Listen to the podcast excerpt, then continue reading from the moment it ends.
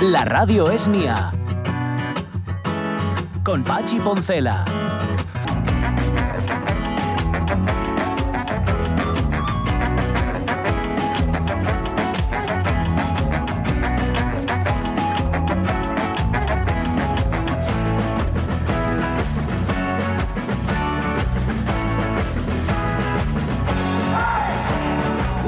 8 minutos de la mañana veo que habéis cumplido, chavales, y me habéis dejado tarta. Sí. Mm, Bueno, bien, o sea, una cantidad razonable. Yo ahora cogí un cachín. Es que eh, llena mucho, ¿eh? Llena, Llena. ¿eh? Es muy densa, es muy... Ya, ya, Bueno, Ya, os, Jorge, llena, llena, llena. os llena los que tenéis solo un estómago, los que tenemos dos estómagos, uno para lo salado y otro para lo dulce, ya sabéis que no nos llena.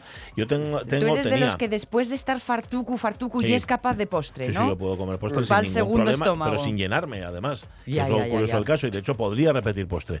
Em, yo trabajé con una persona hace muchísimos años que era tal su devoción por, por el dulce que él podía comer en una cena, por ejemplo. eh, primero y segundo plato normal, una cena de este ese compromiso que te ponen de- que parece una boda. Vale. Sí, sí. Mm. Eh, comía normal, pero luego de postre te comía, comía el suyo, comía el tuyo, comía el de la mesa de la. Él, por cierto, como un fusu, porque además bastante deportista. Lo curioso fue una vez en una cena de estas de, de compromiso, que Mm. por alguna razón que desconozco, y pero eso es completamente cierto, ¿eh? se les olvidó Mm. ponerle azúcar a la tarta. Ah. Había una tarta, creo que era una tarta gijonesa, una charlota, una historia de estas, y, y no le pusieron eh, ta- eh, no le pusieron azúcar. Y yo probé aquella tarta y aquella tarta no sabía a tarta, sea, sabía, bueno, a los pero sin azúcar. Más a pan que otra sí, sí, sí, cosa, en quizá, efecto, ¿no? sí. Y digo yo, qué raro. Entonces yo me acuerdo que yo de, de aquella tenía que, en, en aquella cena de compromiso, yo tenía que presentar algo. Mm. Porque a mí nunca me lleven a cenas de compromiso, sino yo porque tengo que decir algo después. ¿Y qué fue? De lo primero que te quejaste. No, no, no. Yo hice mi presentación, porque además Ah, no, no, era vale, formal, vale. era formal, no podía decir. Vale, vale, vale. Eh, Por una vez. Y cuando volví a la mesa, este que os digo había comido mi, su tarta, la tarta del de al lado, y, me, y, y estaba esperando que llegara yo para decirme si podía comer la mía. Y dije yo, sí, sí, Y que no se había enterado de Y que no se había enterado de que no tenía azúcar. Entonces fíjate eh, hasta qué punto llega la devoción por el postre de, de algunos seres humanos. Sí. Bueno, llamamos, llamamos seres humanos por llamarlos de alguna forma, pero tampoco.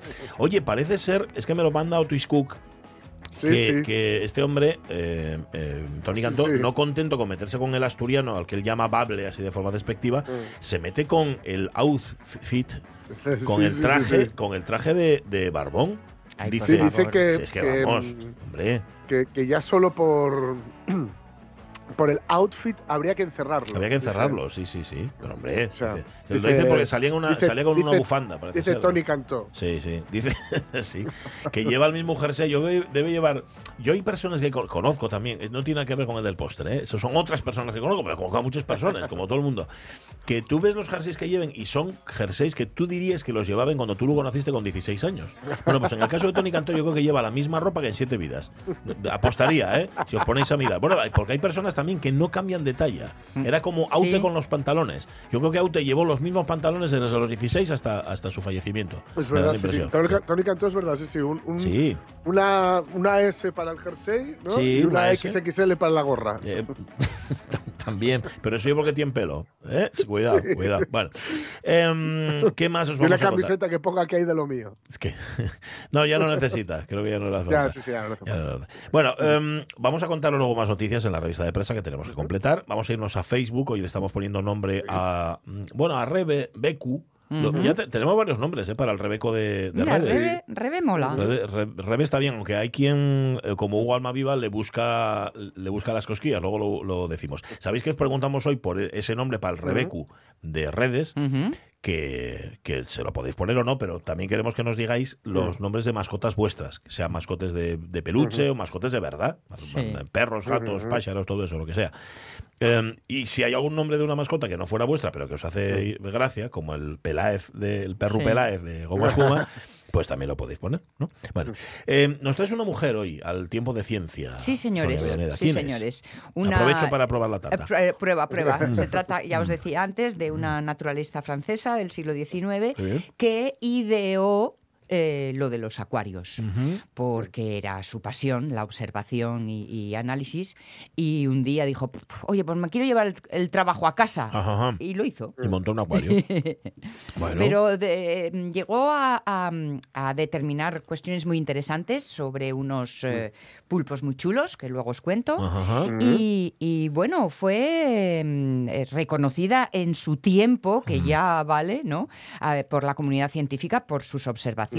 Ajá. Eso sí, luego ya la perdimos casi para siempre, hasta que, no sé si fue a mediados de los 90, se rescató uno de sus libros Mm. Sí. y de alguna manera también eh, su figura. Ajá. E incluso han llegado a darle su nombre Mm. a un cráter de Venus. Ahí va. Anda, qué guay. Qué lejos, ¿Qué ¿no? digo yo? ¿A Venus le habrán puesto nombres de mujer a todos sus accidentes geográficos? A Sería mejor, como para ello, ¿no? Sí, teniendo en cuenta que se llama Venus. el- el Exacto. Con los montes. Sí, los ¿Eh? montes de. Bueno. y a los valles también de, de Venus. Bueno, Si alguien pues está bien. sabéis, contadnos. O sea que fue la primera naturalista que admitió Que- el, que el ideó- pulpo como animal de compañía. Bueno, bueno, eh, No, casi, está casi, bien, casi. en el siglo XIX. Bueno, una Francia de la que hablaremos dentro de un De un ratito, sí. Eh, va a venir también Mario Ordaz, de Ana, Amigos de la Naturaleza de Asturias, para hablarnos de setas. Mm. Claro, setas, ahora en invierno, ¿quedan Mm. setas todavía? ¿O ya le recogieron todas en otoño? También es verdad, claro, todo se todo cambia por el cambio climático, Sí. todo se desplaza. Pues- Eh, y luego ahora sí de primavera también setas, eh, cuidado. Apostaría, y esto me juego el meñique de mi izquierda, a que una de las cosas que nos va a contar Mario es que con este tiempo loco loco, las setas se han alargado. Pero esto me lo estoy Mm. inventando, ¿eh? Así de Sí, claro. pero tiene pinta, tiene pinta. ¿Tiene pinta, sí. que sí? Sí, sí, sí. Nos, nos deben desde Ana otra visita para venir a hablarnos de pájaros. Ajá. Sí. Y no miro a nadie. Vale, vale, vale. Muy bien, está muy bien. Eso es, Mm, que andan un poco locos los pobres. Vamos a setes y luego ya iremos a Pájaro. Exacto. Luego a Rolex. Si encontramos un Rolex en esta... No, ¿eh? No lo cojáis. Aquí vamos a lo que vamos, no dejad de boas. Vale. Em, pero lo primero de todo...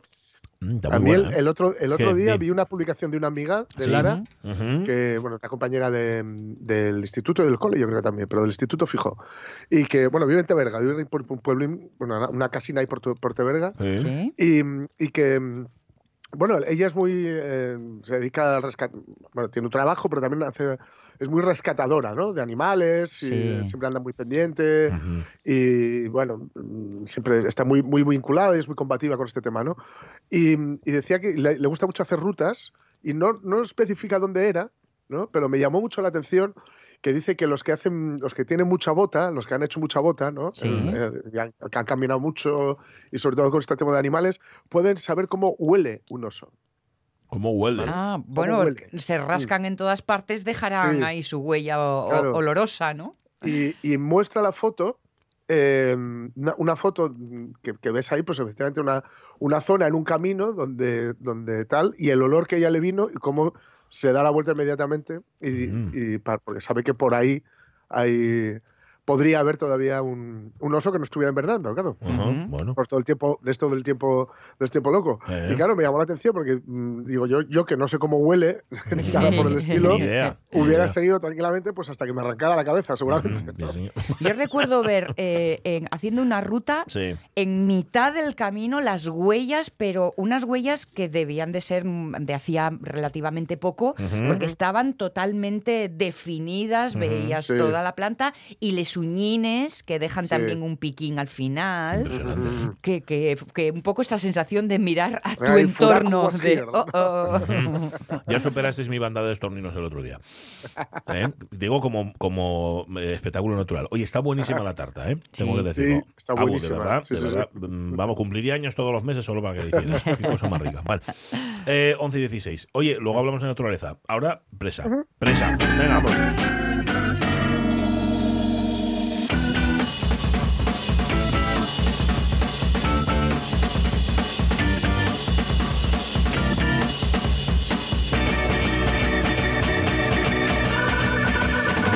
De verdad que no sé quién dijo que el móvil era cómodo para trabajar. Y es que no le veo nada de comodidad. Es cuestión de edad. Querido. Ah, Es vale. cuestión de edad. Que soy muy joven. Porque yo sí, veo a la chavalería como pim pam pim pum pum, te, ca- Sí. te diseña un cartel, Sí, te sí. edita un audio, te edita un vídeo, pero en un periquete. Todo, todo, todo. todo. Y, ¡Ay, Sí, qué sí, bien veis! Ya. No, pues si no es que vea mal. Y Es qué que tengo- dedinos tan Tengo fininos. un montón de pantallas y luego para pasarlas y luego además que yo estoy acostumbrado... Bueno, nada. Vamos a dejarlo como está porque me estoy haciendo mayor, repugnante y medio faltoso. Vale. Oye, vamos a contar... eh, bueno, vamos a contar una más del cerebro. Venga, va. Sí. Hace un simpa en un restaurante de Avilés y acaba identificado por la policía. Soy yo, soy Ray. ¿Recuerdas cómo me llamaban en el trullo?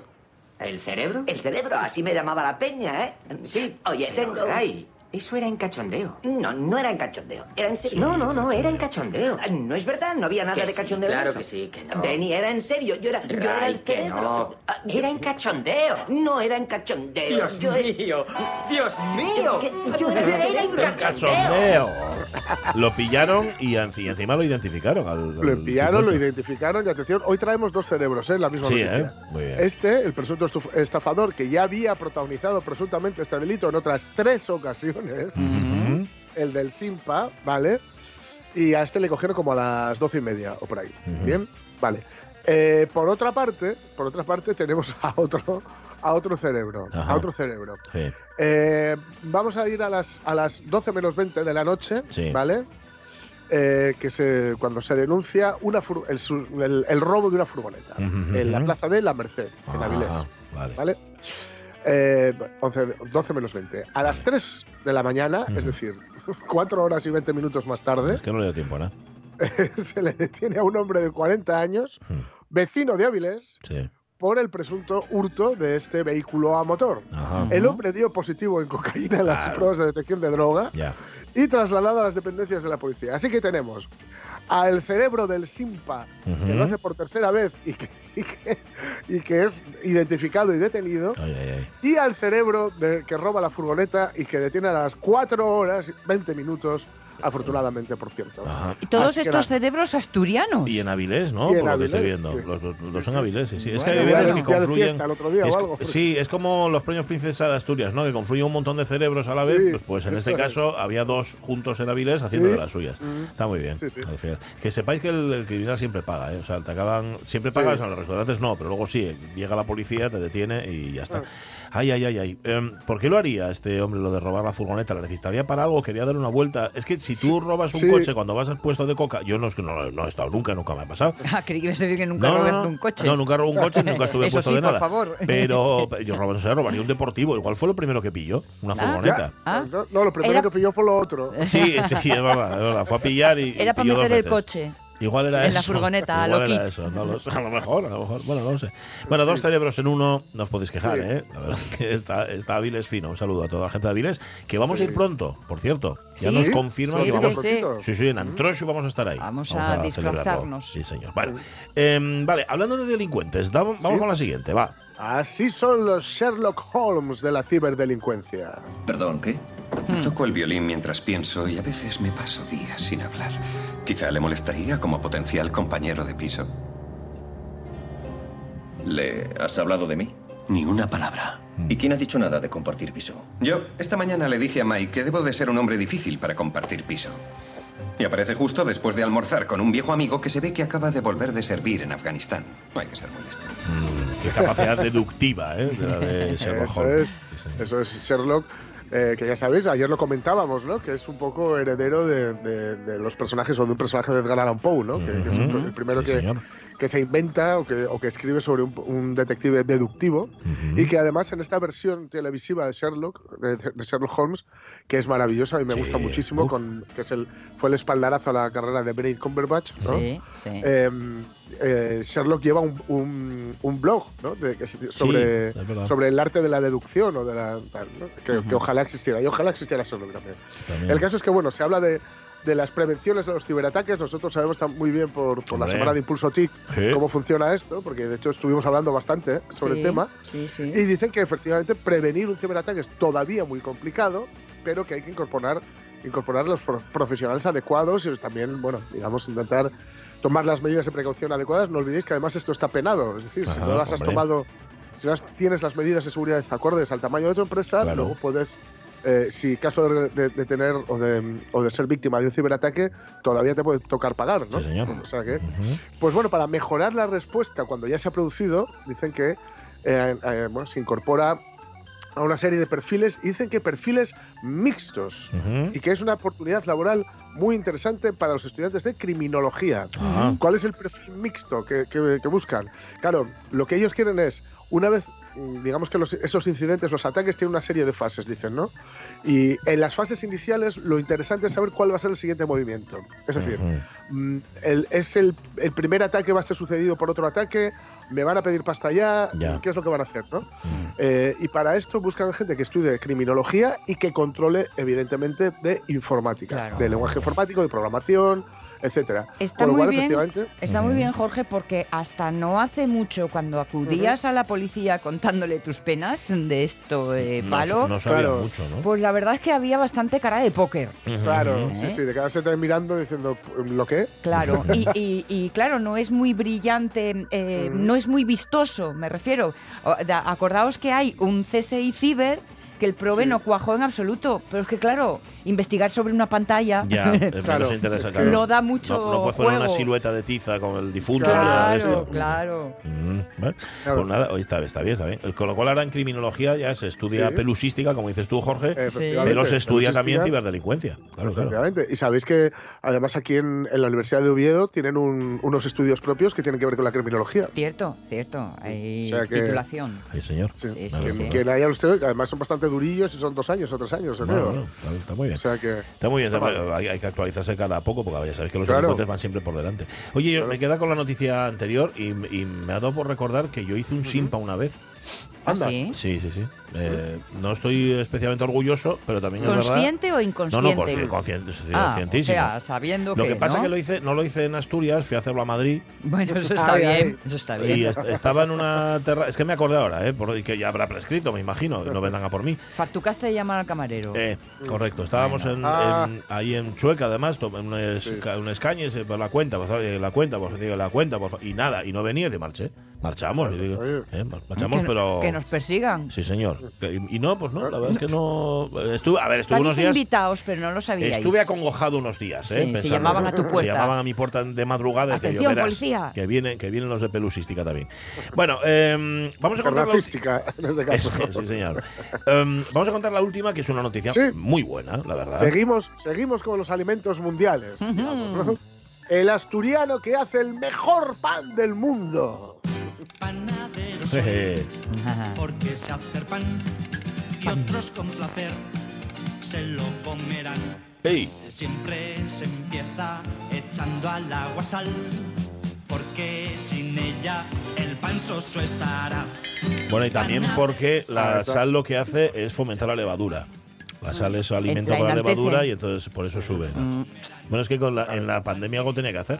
Claro. Pan como Pan- everybody. no, pero aprendí a hacer masa, no, masa de pizza. Y aprendí Ah, en bueno, que, bueno, la, que bueno. la sal es muy buena para la levadura. ¿Dónde, dónde hacen este pan, eh, Jorge? Pues mira, esto en realidad es el panadero Samuel Sánchez, ¿vale? Y el- con, con su Como compañero suena. Daniel Flecha, sí. que conquistaron para España el campeonato Breath in the City, tras imponerse a las selecciones de ocho países finalistas en Italia. Toma. Ujú. Toma Ocho ya, países finalistas, no está mal. Sí, Sí, sí, señor. sí. Ujú. Me encanta el nombre eh, del, del campeonato, Sí. ¿vale?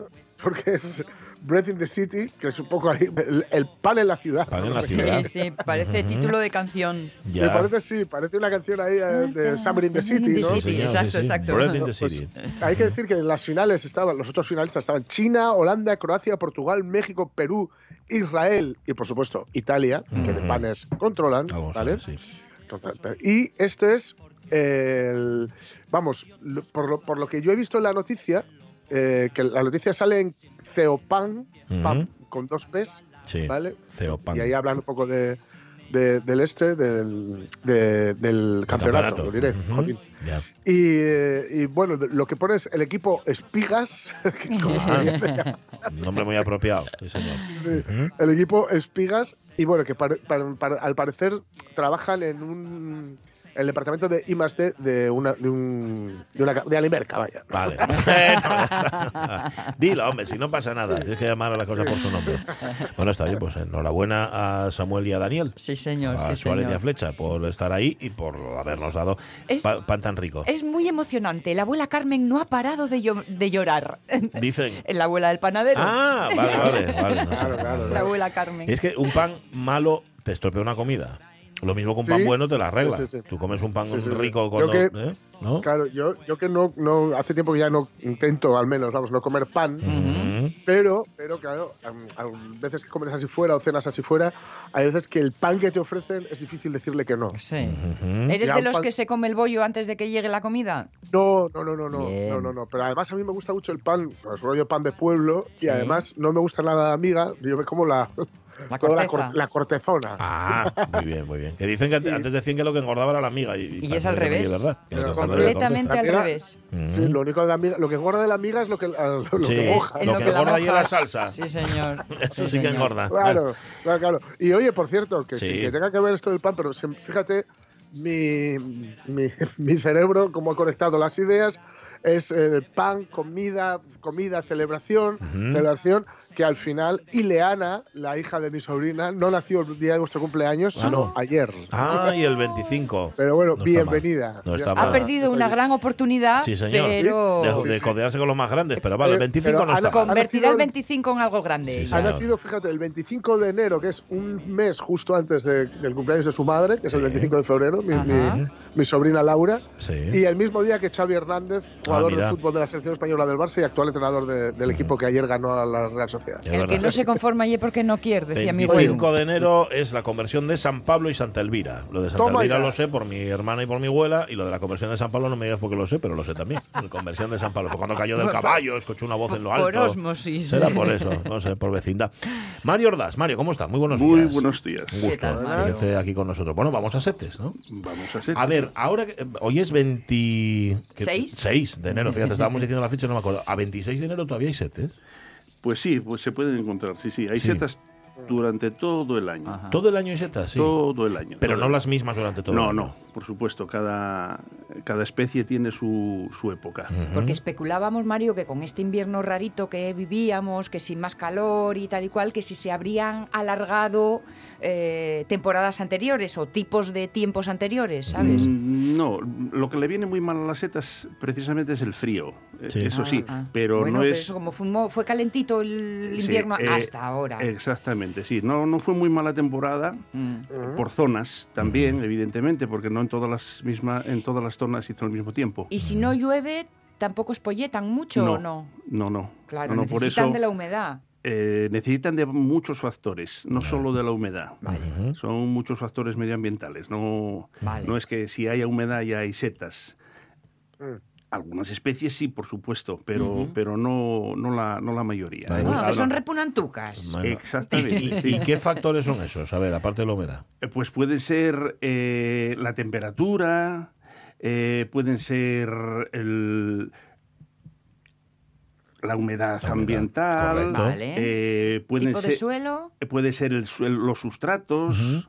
Dependiendo del, del tipo de sustrato, pueden tener más humedad o menos humedad, pero bueno, son varios, varios, varios los factores, sí. Y después hay otros que nadie conoce. Ah, ya Todavía el mundo fúngico está todavía porque dices tú, pero vamos a ver si hizo, hizo exactamente el mismo tiempo que el año pasado, la Sí. misma temperatura, la misma humedad y no salen. ¿Qué pasa aquí? Sí, sí, es Eh, Nada garantiza entonces, Mario, que yo pasé por un prado, por un bosque, por donde sea, y hubo setes en 2022. Nada garantiza que en 2023, en la misma fecha, vaya a haber setes. en absoluto. No, no, no. no. Esa era la excusa de un amigo mío que siempre te mandaba a sitios donde no era. Mm. ¿eh? Sí, no, para que no los cogiera. Para ¿no? que no escogieras, les guardaba Sí, para él. cogerles. Y siempre Ya. decía, ay, es que oh, este año, Ya. este año. Pero entonces cuando vas a buscar setes, vas un poco a, a la aventura. Al claro, claro, ahí está, ahí está la gracia de, de- de las setas, sí, sí. Hombre, A ver, ahí... Por eso a veces te encuentras roles. A veces encuentras roles, claro, cuando queréis encontrar setes. Claro, claro, claro. Em, eh, en el momento que tú controlas eh, casi todas las condiciones y en alguna y en muchas especies que ahora se eh, se amaestraron, digamos, Sí, ¿eh? vale. pues pues sí, ya científicamente ya se pueden cultivar, pero no todas en absoluto ni, ni muchísimo menos. Sigue siendo parte de la magia. Tú, exactamente. Tú mm, date cuenta que ahora mismo se cree que haya entre un millón y diez millones de especies. De espe- Y, claro, pero vaya, la, la horquilla es amplia, ¿eh? De Entre un millón y diez millones. Claro, porque todavía no se sabe, no se sabe en absoluto. Mm. Eh, en, en España mm, podemos andar entre las mil y mil quinientas. eh, que conozcamos, Que conozcamos, ¿eh? que que conozcamos y que conozcamos. se hayan identificado y demás. Pero Porque se, se establecen que son distintas por muy pe- por eh, detalles muy nimios, muy pequeños. A ver, eh, el, el- el mundo fungi eh, está en pañales totalmente. Ahora mismo se dio un paso muy grande al incorporar la, la identificación por ADN. Ah, Muchas de las especies, de hecho, están cambiando ahora que es un rollo, porque es que cada poco nos cambian los nombres científicos, porque La no pertenecen taxonomía. exactamente. Y, y la incorporación del, del ADN em, fue importantísima. Ha reubicado a todo el mundo en, su- en otro sitio. Y, y desubicado. porque Vale, vale, Hay vale. muchos que seguimos llamando a, las especies por los nombres antiguos. Es que hay veces que, que incluso eh, perdemos dos actualizaciones. Fíjate. Ajá. O sea que esto es antes de y después de. ¿no? Exactamente, exactamente. Em, yo estoy utilizando setas y hongos de manera indistinta y no es lo mismo una seta que un hongo, ¿no?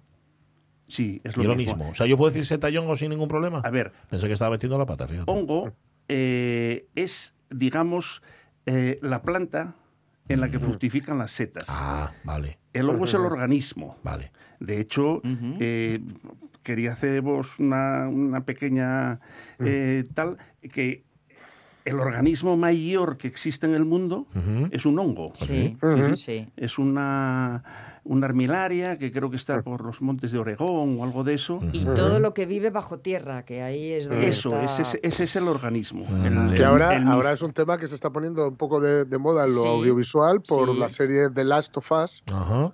Donde los individuos que son como zombificados lo son a partir de un hongo. Mm. ¿no? El hongo este famoso que puede, digamos, colonizar insectos, etcétera, etcétera, pues lo han llevado, claro, a la ficción, Sí. al, al exagerado, Ya, claro. y como que eso pudiera ocurrir con seres humanos. Sí, pero que es, que es, que es real. Pero ¿eh? que existe. Sí, sí, sí, sí, sí. Que, que- que eso es real. sí. El de es los real. insectos existe, el otro creo el, que no. El, el hongo ese en, en cuestión es el militaris. Y si ves, Sí, sí. si ves fotografías de, de- Es muy impresionante, de sí. una colonización de, Sí, de- sí. de un... Sí, sí. Ahora se da en, en insectos, pero Nosotros estamos colonizados totalmente por, por hongos. Es verdad. Sí, ¿eh? sí.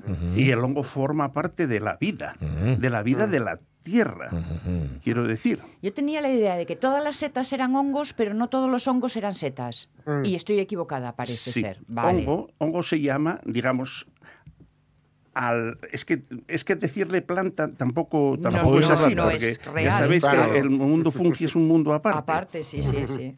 Entonces es, mm, digamos, el organismo. El hongo es el organismo Entendido. y después, al haber un cruce de, mm, de dos hifas, de, las ramificaciones de, ese, de ese organismo, pues fructifica Vale, la un fruto que podríamos llamar seta. La seta y la flor. Exactamente. Por, o el fruto, por- el fruto, vale, el fruto, vale, más que la flor. Vale, vale, vale. Bueno, como os estáis metiendo en unos derroteros que me están preocupando mucho, hongo este tan grande que estabas diciendo, vamos a, a ceñirnos a les que son para comer. A les, a les Bueno. A ver, a lo práctico. Es- esto ya es recurrente. Sí, ¿no? ¿Eh? A mí siempre que se me hace una consulta, siempre digo, oye ¿puedo Mario, esto puede comerse. Claro, claro. No preguntan si una seta siquiera, que en muchos casos no son ni setas. ¿Ah, sí? sí, sí, sí. Son, hay, hay plantas, eh, que sí, o los orobanches, por ejemplo, que es, que es también una, una planta saprófita del, y, y- y tiene apariencia, cierta apariencia de seta. Y dice, Pero no hay seta. ¿esto puede comerse? Y el, la pregunta del millón. Ah, vale. Oye, de, de los que hay en Asturias, por cierto, decías que hay aquí en España como 1.000, 1.500 especies. De esas 1.500, en Asturias, ¿cuántas habría? Muchísimas. Eh, igual te puedo hablar de un 85, 90% Estás ahí aquí. o, o más. o más. Sí, sí, sí. Vale. Y de todas esas, ¿cuántas son comestibles y cuántas no? A ver, comestibles. Mm, eh, Sin morir. Comestibles por mí. o sea, Eh, sin morir. Comestibles son muchísimas. Gustos sí, aparte. sí, sí, las- muchísimas, muchísimas, pero mm, no tienen valor organoléptico, no Ah. tienen un valor gastronómico, digamos. Sosucas sí que son en general. ¿eh? Exacto, sí. Bueno, Entonces bueno. hay especies que sí se pueden comer y que son ricas, digamos, ¿no? Pero mm, comer se comen muchísimas, muchísimas. Ahora, mm, lo más importante de las setas, como siempre, es conocer no las que se comen, sino las que no se comen. Las que no se comen, cierto. ¿Eh? Porque bueno, hay, un, hay un chiste recurrente de que las setas son todas comestibles. Sí, sí. Lo que pasa es que hay algunas que lo son solo una vez. Eso es, comerlo una vez y ya no comes. Eso. Así es. sí, sí, sí. Es- y entonces, eh, ¿Y esas son muchas? Las que, las Las de que no son comestibles. Las de tutu. Las de Las muete. que no son comestibles, no. Las mortales, digamos, Ujú. porque de- después hay eh, setas tóxicas, setas mortales y setas incomestibles, pero por el sabor, no por otra cosa. Vale. Entonces no son muchas, son muy pocas, entonces esas son las que hay que conocer verdaderamente. O sea que uno se las puede estudiar y saber y conocer sin llegar a ser un experto. en- Perfectísimamente, Vale, porque estamos hablando bueno. de, de seis, nueve especies, que además mm, hay muchas que, que no son habituales, vale. que son rarillas de encontrar. ¿eh? Bien, bien, bien. Las hay que sí, que se encuentran, como por ejemplo la, la- la- la- la venenosa por excelencia, que es la manita faloides, Sí. eh, que aquí, vamos, en Oviedo das un paseo, subes ahí al Naranco, el año pasado eh, era como si lo hubieran sembrado, debajo Sí. de las encinas estas de, del campo de tiro que había en el Alto del Naranco. Sí. Yo- es que yo quedé, yo, pero esto cómo puede ser, había cientos, cientos de ellas. Madre mía. Y los críos jugando por allí con ellas. Ahí va. Es- Claro, si, si los padres o los abuelos no saben que soy una manita faloides, Claro, los claro, críos van a estar ahí claro. jugando, evidentemente. Claro, tan, claro, ¿no? tan, tan mortales como monas. Sí, la que No, sí. no son de las de. De aspecto, De ¿no? las de enano, casa de enano. No, esa es la manita muscaria. Ah, Es- ya, esas no son mortales, esas Vale. son tóxicas. Vale. Vale. Esas pueden producir una intoxicación organoléptica. Urticaria, No, no, eh, es un desarreglo gastrointestinal muy, muy, vale, muy, vale. muy potente, Sí. tan potente que llega a producir alucinaciones. Anda. Ostras. Entonces, antiguamente, los señores feudales lo que hacían era utilizar a sus criados Sí. Como, Ah. alambi- como alambique. Ajá. Ah, como la- alambique. alambique, se las daban de comer, Ujú. recogían la orina, la, la orina y después ellos consumían la, or- la orina, que era lo que producía, lo que contenía los alcaloides. Madre Mientras mía. que Oy, oy, oy, Bueno, oy, qué sofisticación. sí, sí, sí, sí, es una cosa. Mientras el que se quedaba en el, en el aseo encerrado era el otro. ¿no? Exactamente, exactamente, sí. Qué bueno, Son- qué bueno. Son curiosidades. Incluso, mm, otra curiosidad de la manita muscaria es que hay una isla eh, en Italia Mm. que, que sus habitantes son inmunes Sí. a la muscarina. Oye, el uso y el lo que tienen, ¿no? No se sabe, No están- se sabe. está estudiándose, pero aquella gente consume amarita muscaria y no les pasa no nada. pasa nada. Qué No cosa, les ¿eh? pasa nada, o sea, ni siquiera alucinaciones. Una cosa... Mm. Eh, Mario, ¿yo puedo salir al monte directamente y coger setes sabiendo lo que estoy cogiendo? ¿O hay.? no, yo no puedo ir al pedrero a coger llampares cuando me dé la gana. Las setes sí, las puedo coger en todo momento. Sí, Sí. Está ¿eh? regulado. no está regulado. A ver, no está regulada mm, eh, el recogerlas tú en, en un sitio que no esté acotado. Vale. Porque ahora cada vez más Ya, claro. hay zonas acotadas de setas. Aquí en el Principado hay ciertas zonas, por la zona de Boal y tal. No es muy. Porque tampoco somos una potencia en setas. ¿eh? Tenemos muchas especies, mucho tal, pero no hay cantidades así como para. No somos el País Vasco. Eh, bueno, el País Vasco menos todavía. Pero Así, sin ¿qué embargo son va? muy Oh, aficionados. absolutamente. Lo venden mejor, lo venden sí, mejor. Sí, Sí, sí, sí. No, no, pero es que los del País Vasco lo que hacen es venir aquí, ir a, ir a, a Soria, a Burgos, ir a Extremadura, porque ellos allí, como son tantos, Claro. los que son aficionados, porque aquí no- lo de las setas es una cosa de hace 10, 15, bueno, no, 10, yo estoy hablando, ya soy un yayo, Eh, 20 años. vale. Hace 20 años aquí no cogía setas ni el tato, ni el tato, porque aquello- eso era el pan del diablo, no, Sí. eso no se recogía. En Y en Galicia, ¿eh? en todos los países suelen ser. Lo del, lo del País Vasco es una excepción, porque los países del norte son- suelen ser bastante reticentes. bueno, porque han tenido más experiencias desagradables quizá y entonces hay más porque se- distancia. Se, cree que, que es porque se les metió mucho miedo con ellas. Eso. ¿Entiendes? Por, por la cultura. Mm, Recuerdo hacer una entrevista a una asociación de recogida de setas que pedía a los, mm, a los espontáneos cuidado y aprendizaje a la hora de recogerlas para no destrozar. Eh, mm, pues digamos que para que el año que viene vuelvas... El hongo, para no romper el es, sí. Esto es. ¿Hay una forma correcta de hacer las cosas? Mm, sí, pero en cada especie. Vale. eh, a ver, solo hay dos formas: o cortando Sí, o arrancando. vale. Entonces, aquí hay bastante, bastante eh, desinformación o unos dicen que, que no, que no importa, otros dicen que sí. Hay especies en las que sí, que se debe de cortar. Vale. Porque los micelios son mucho más eh, finos y mucho más delicados, como por ejemplo los lactarios, en los pinares. Los lactarios son los famosos níscalos. Sí. Sí, Ah, los. Hombre, claro. Hay gente ahora, eh, aquí en Asturias ya te digo que no, pero, pero Soria y por ahí, este año se, reco- se in- incautaron más de 5.000 kilos, ¿eh? Porque Oiga, vienen, vienen... Sí, sí, vienen... eh, una especie de, de- de empresas rumanas con unos rastrillos de hierro, porque es difícil buscarlas, ¿sabes? Tienes que ir mirando Sí. y donde ves un bulto entre, el- entre las acículas Sí, del- sí. de los pinos, coño, pues levantas y, ay, mira, aquí hay una. Sí. Sí, sí. Ellos Yo sé que el pueblo, el pueblo de mi padre en Valladolid, los, ¿dónde están los corros de níscalos? Es el secreto mejor guardado que Sí, vamos. ¿verdad? Eso no se cuenta. Ujú. Sí, y, sí. esto, y esto los rumanos que hacen, levantan. Hay pina- ellos Arrasan. Ras. Arrastran. Arrasan es, un rastrillo como de cuatro metros de, de- con puntas de hierro y entonces levantan, las acículas van quedando y los... Pero esos los arrancan todos. Eso es como si pasase un arao Sí. por, por el pinar. Me has Entonces, hecho pensar en las redes y la pesca. destro- Sí, destrozan los micelios y, Claro. y la recuperación puede ser de dos, tres, cuatro años O des- no. Des- nunca más. destrozarse completamente. Pero para eso era otra cosa que yo quería hablaros. eh, está lo de la micorrización. La micorrización. Sí, la micorrización. Sembrar. Sembrar, pero los árboles. Bien, Ah, bien, bien. Los, claro. los árboles se micorrizan antes de plantarlos.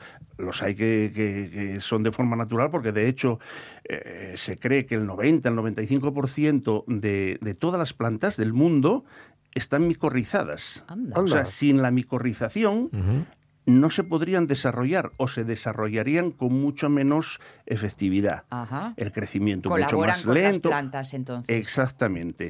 Bien. Entonces, ahora lo que se hace es micorrizar ya en vivero esos, esos plantones. Plantones de robles se micorrizan con, con los con las trufas. ¿eh? Eh, y, se, y, se, y se plantan como, como árboles eh, truferos. No. Y a los tres, cuatro años ya empiezan a dar trufas. Ya sabéis que, que Sí, llaman señor. el oro, el oro negro. Sí. Sí. O el oro blanco, si es con trufa blanca. Después también con lactarius, con boletus.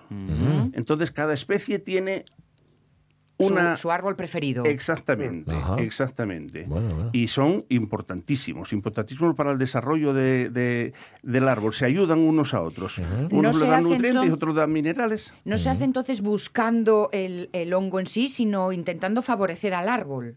Exactamente. Bueno, favorecer al árbol y ahora, ya de paso. y Bueno, ya de ahora paso, como, sí. como Hombre.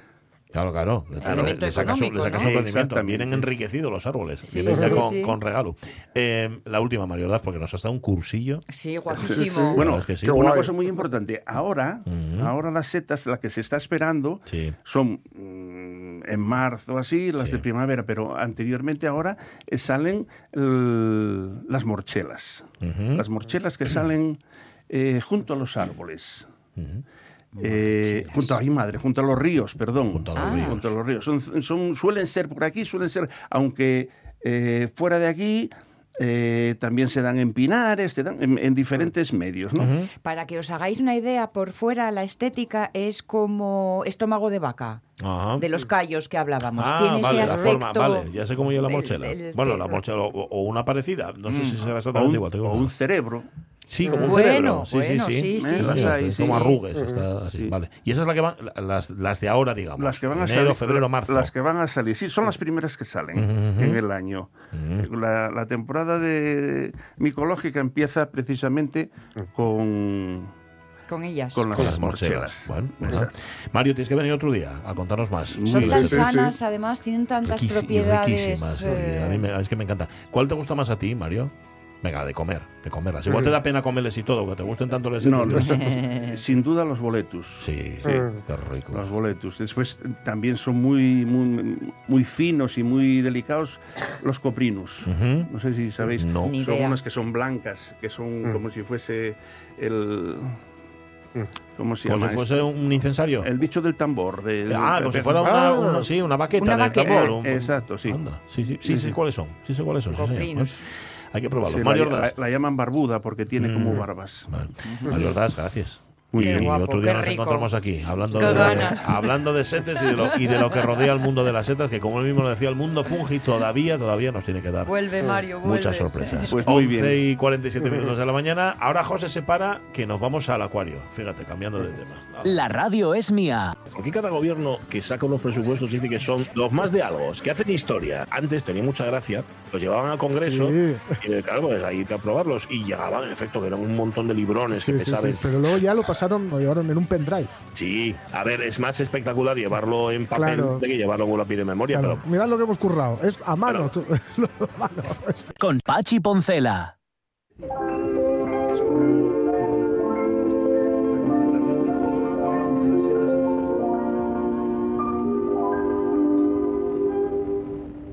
la mer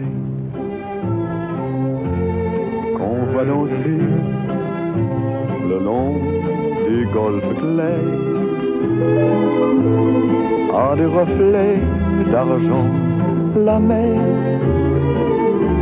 Des reflets changeants sous la pluie hay pocas canciones que me gusten más que esta, fíjate. tú. Es que además tiene esta, Wow. esta cosa así, esta profundidad. Sí, sí, lo que mejor dicho, mira. Bueno, vamos a hablar de Jean Ville, Villepreux Villepreux Power. Power. Sí, Power de marido, Ajá. Villepreux de, de sí Power. Villepreux Power. Bueno, esta es la inventora, entre comillas, de los Sí, acuarios. señor, de este pequeño mar de bolsillo que es un acuario. Dejadme que os cuente un poco de su vida porque de verdad que es bastante peliculera, Sí. ¿eh? así en resumido, pero ella nació en Juliac, que es un pueblecito francés, allá por septiembre de 1794, plena Ujú, Revolución totalmente. Francesa. Era una nena muy despierta, muy curiosa, aprendió a leer y a escribir sola, eh, de forma autodidacta, y esto ya te cuenta un poco cuál Sí, es su capacidad ¿no? de observación, de análisis. Y por aquello de la revolución y todo y todo, bueno, pues te- acabaron yéndose a París. Ahí es donde encontramos su pista. Ojo que llega a París después de 400 kilómetros andando. Madre mía. Dios mío. ¿eh? Ojito, pues os digo yo que todo Sí, es sí. casi muy peliculero. Allí se hace modista, tuvo muchos clientas, muchas clientas y en 1816 se encargó del vestido de novia de la princesa Carolina de Nápoles y Sicilia.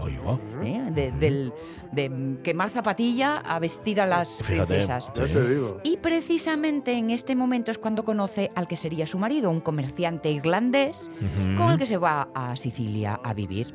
25 añitos que se quedaron allí, Ajá. los señores. Mm. Esta gestandariega debió de dejar pozo en ella porque a pie recorrió toda la isla estudiando su nat- naturaleza. Recogía mariposas, fósiles, minerales. La primera idea era hacer un inventario del ecosistema de la isla y llegó a escribir incluso una guía sobre su historia natural y también cultural. Pero lo que definitivamente atrapó su interés fue la costa. Se encontró con el mar, se volcó en el estudio de flora y fauna acuática, que le fascinaron, y lo que os digo, tanto fue la cosa que decidió llevarse el trabajo a casa. Ajá. Construyó el que sería el primer acuario. ¡El tanque está limpio! ¿Pero cómo? El jefe debió instalarlo anoche cuando dormíamos. ¿Qué vamos a hacer? ¿Qué dice, bitch? A la No te oigo, Pitch. El Aquamugre 2003 es un filtro purificador de agua multiusos, autolimpiable, libre de mantenimiento, que garantiza extender la vida de sus peces. Lindo. ¡Te odio, Aquamugre! Aquamugre. Fantástico. Sí, señor. La traducción en Buscando latino. a Nemo, qué bueno. Sí, sí, qué sí. bueno. Total. ¿qué- Ella qué hizo? buscó eh, el diseño perfecto y acabó ideando tres modelos. Uno de cristal, para tenerlo en casa. Bien. Otro de cristal, pero rodeado con una rejilla, porque era para ser sumergido en el mar. Y luego una especie de jaula para grandes moluscos, que eran su pasión, y que eh, estaba anclada y, y entonces quedaba a una profundidad determinada, ¿no? Quedaba ahí a, a medio gas. Su pasión, los moluscos, como os digo, y los cefalópodos, los pulpos especialmente, porque eh, los encontraba tan inteligentes. Pensad que son capaces de utilizar herramientas, cosa que hacen muy pocos animales. ¿eh? Los cuervos de los que hablábamos ayer, por ejemplo, y, y, bueno, pocos más. En concreto se centró en el argonauta Argo. También se le conoce como el Nautilus de papel, que Mm. viven dentro de una concha y eh, queda una parte fuera eh, que se muestra eh, de forma azulada, por- sobre todo en los primeros brazos y alrededor de los ojos. Hasta que llegó Jan, Sí. eh, se pensaba que eran como los cangrejos ermitaños, Sí. que vivían en conchas ajenas. Eran ocupas. Eh. Pero no. Ella demostró que en realidad la construyen. Ah, mira. Unas hermosísimas conchas que segregan las hembras, tan finas como el papel y que comienzan a construir ya de, de pequeñinas, desde bebés, van creciendo con Qué ellas. guapo. Hermosísimas y utilísimas. Son guarida, son refugio para los huevos. Bueno. de forma principal. Pero también las utilizan para la flotabilidad. Van guardando o expulsando burbujas de agua y regulan así la profundidad. Esto les ayuda a ahorrar un montón de energía, que luego la utilizan, pues, por ejemplo, en correr. Ah, mira. Esto dicen los buzos que las persiguen, Ajá. que dicen que, que- que Que no son pueden país, ¿eh? de paño. Ujú. Vale. ¿Qué Claro, la, la propulsión a chorro, Sí, que me encanta el nombre. ¿Qué comen? Otros moluscos. Ah. Pe- pero tienen Ey. su gran, su gran manjar, Sí. atención, es el contenido del estómago de las medusas. Ah. ¡Ostras! Eh, la- perforan. están transparentes. sí. Bu- Bueno, Sí, sí. bueno, ellas a las medusas casi ni las tocan. Les hacen un agujero, las perforan, Mm. se comen el interior y ahí va que te deje. Bueno, fastidia, ¿eh? fastidia. Ah, se chinchan. Y lo hacen a pesar de no tener pico, como tienen los calamares o las sepias.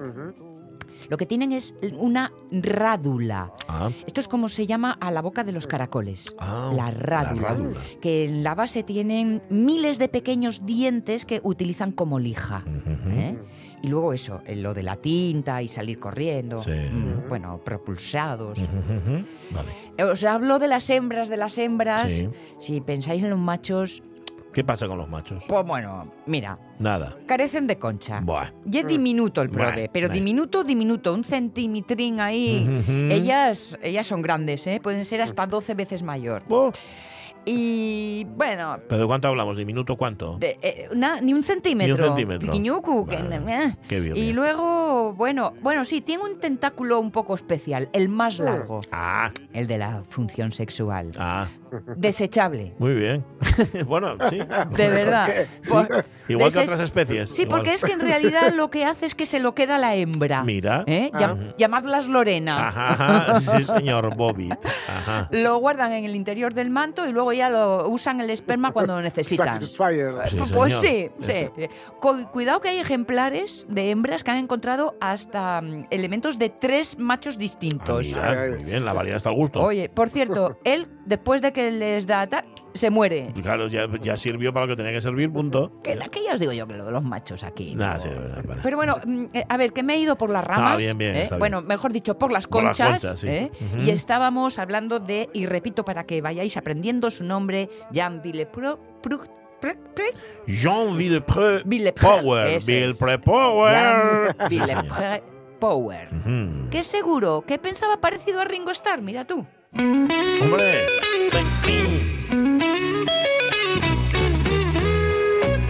Tengo que decir públicamente que lleva toda la mañana Sí. Sonia Avellaneda con esta canción. I'd like to be under the sea. Además, él dice I'd like to be Sí. y yo llevo cantando I wanna be. I wanna be. quiere, quiere ser. Oye. Quiero estar bajo el mar. Bueno, empezaron a tomársela en serio, ¿no? A Sí, la verdad es que con todas sus eh, investigaciones sobre eh, el pulpo mm, dio, le dio mucho prestigio. Y lo de la idea de los acuarios que dejó huella. ¿eh?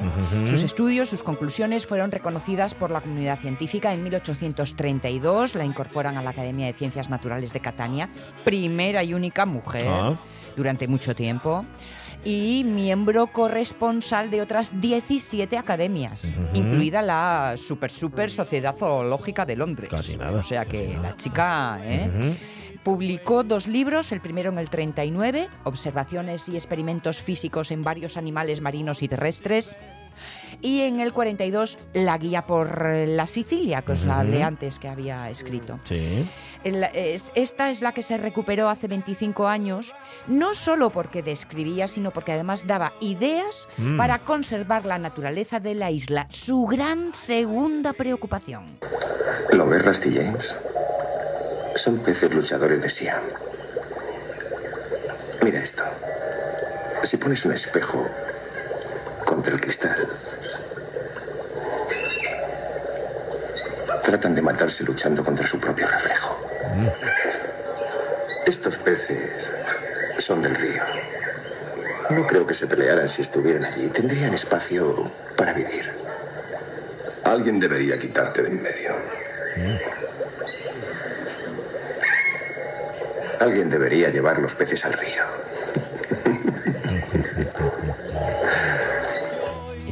Una escena. ley de la calle, La ¿no? ley de la calle, Ujú, sí. Y sí, que señor. además en esta escena se resume todo lo que cuenta la ley de la calle. Sí, ¿no? sí, sí. Se pegan porque no caben. Bueno, Ujú. pues ella es lo que quería, llevar los peces al río. Sí. Podemos decir que fue, como os digo, su gran segunda idea, porque como ya tenía espacios controlados, Ya. dispuso de alguna forma las bases de la acuicultura. Ella capturaba peces pequeñinos, alevines, los alimentaba y luego repoblaba los ríos de la isla. Muy bien. Con lo cual estudiaba el presente, pero custodiaba el futuro. Ajá. El matrimonio se fue de Sicilia en 1843, empezaron a vivir entre París y Londres. Lo malo fue que en el barco que llevaba todos sus papeles, los dibujos, las muestras, naufragó. Vaya por Dios. Oye, Ujú. un disgusto. Normal. Abandonó la investigación, de hecho, Ujú. pero bueno, continuó publicando. Ya. Que digo yo que no deje de ser una ironía. ¿eh? Sí. Toda su investigación Justo. subacuática bajo Sí, el señor, mar. acabó- acabó en el agua. Sí. Acabó Bajo el mar. Ya Sí. Nuestra protagonista, Jean Villepreux Power, volvería a su ciudad natal huyendo del sitio de París por las fuerzas prusianas. Estamos en 1881 Ujú. y allí se murió ya un- con 77 años, un día como el de ayer, Ujú. 25 de febrero. Ajá. ¿eh? De enero. Perdón, de No, enero. eh, sí. Vale. em, en 1997, tú lo dijiste antes, se bautizó Sí. con su nombre un cráter de Venus. Eso es, El cráter. Villepreux Power, que ya podemos dejarlo en Villepreux, porque Power era el nombre Era del el marido. marido y- no hay por qué. Así y- que Jean Eso Villepreux. El power lo tenía ella sola. La ya. creadora de los acuarios y más. Sí. Y más. Y Sí, más cosas que señor. tienen que ver con el mar, con los peces y demás. Gracias. Rescatando mujeres que han dejado Sí, huella señor, en la ciencia. en la ciencia, que hay muchas. Em, llegamos a las 12 con esta gran mujer. La segunda hora, no, en la tercera hora más, después de las noticias, claro.